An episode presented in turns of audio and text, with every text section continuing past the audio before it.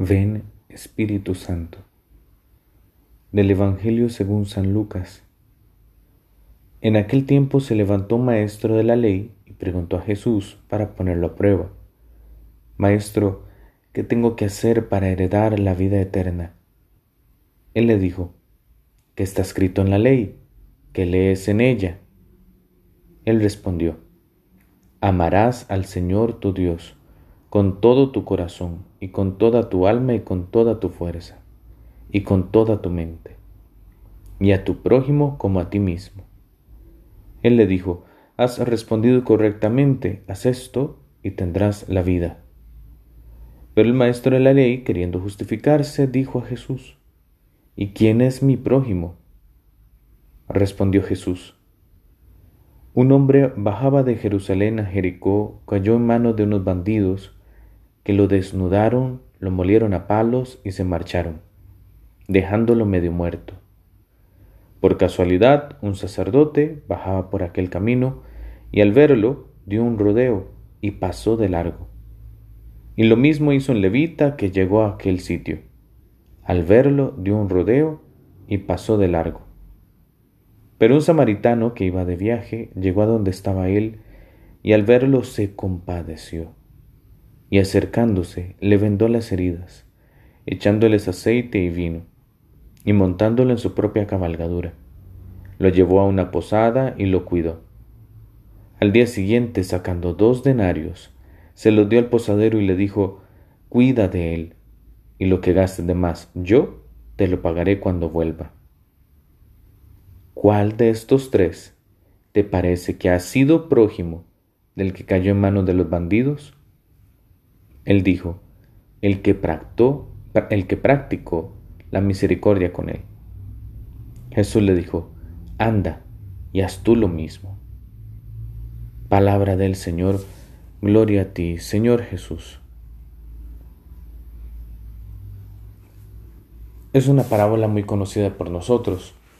Solo quiero indicarte lo más importante eh, que tenés que tener presente en esto, y es el tema central. ¿Quién es mi prójimo? Esa es la pregunta que el maestro de la ley, queriendo justificarse, le hace a Jesús, y de la cual surge la parábola que hemos escuchado. Pero Jesús le cambia la pregunta. ¿Cuál de estos tres, sacerdote, levita, buen samaritano, te parece que ha sido prójimo del que cayó en manos de los bandidos? Tal vez vos y yo pensaríamos, bueno, es que el prójimo es el hombre que estaba herido. Él es el prójimo, el otro a quien yo tengo que amar. Así me lo enseñaron en la catequesis. Amarás a tu prójimo, es decir, el otro. Pero Jesús cambia. ¿Cuál de estos tres te parece que fue prójimo del hombre herido? Para Jesús, prójimo no es el hombre herido. Prójimo es el samaritano que se acercó, que fue próximo, que no tuvo miedo y se hizo cercano a aquel que lo necesitaba. Y ojo a esto, anda y haz tú lo mismo. ¿Qué debo hacer? Ser prójimo, porque de eso depende la vida eterna. Así empezó la parábola, ¿cierto? ¿Qué tengo que hacer para heredar la vida eterna? Anda y haz tú lo mismo. ¿Qué? Ser prójimo, ser cercano, no tener miedo, aproximarme.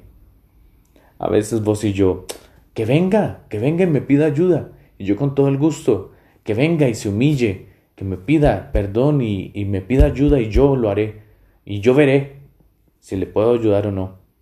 No, Jesús quiere que ames, y ames significa que tengamos que salir de nuestros egoísmos, de nuestros rencores, de nuestros odios, para ir en ayuda de aquel que aunque me caiga mal y me hizo daño, me necesita. Me necesita. Y no para restregárselo después en la cara. No, no, no. Amarlo. Porque el primer prójimo que te ha amado a vos, que ha venido a ayudarte, ha sido Dios. Dios es el buen samaritano que se acerca a ti, hombre herido, mujer herida, tantas veces por el pecado y por la muerte. ¿Cuántos de nosotros no nos sentimos hechos leña en medio de una, de una calle, peores que cualquier cosa. Pues Dios se hizo prójimo. ¿Y por qué nosotros no? ¿Por qué nosotros no vamos a ser prójimos de los otros que nos necesitan? En esto hay que salir de nuestros egoísmos e ir hacia aquellos que nos necesitan, que de eso depende nuestra vida eterna. Gloria al Padre, y al Hijo, y al Espíritu Santo, como era en el principio, ahora y siempre, por los siglos de los siglos. Amén.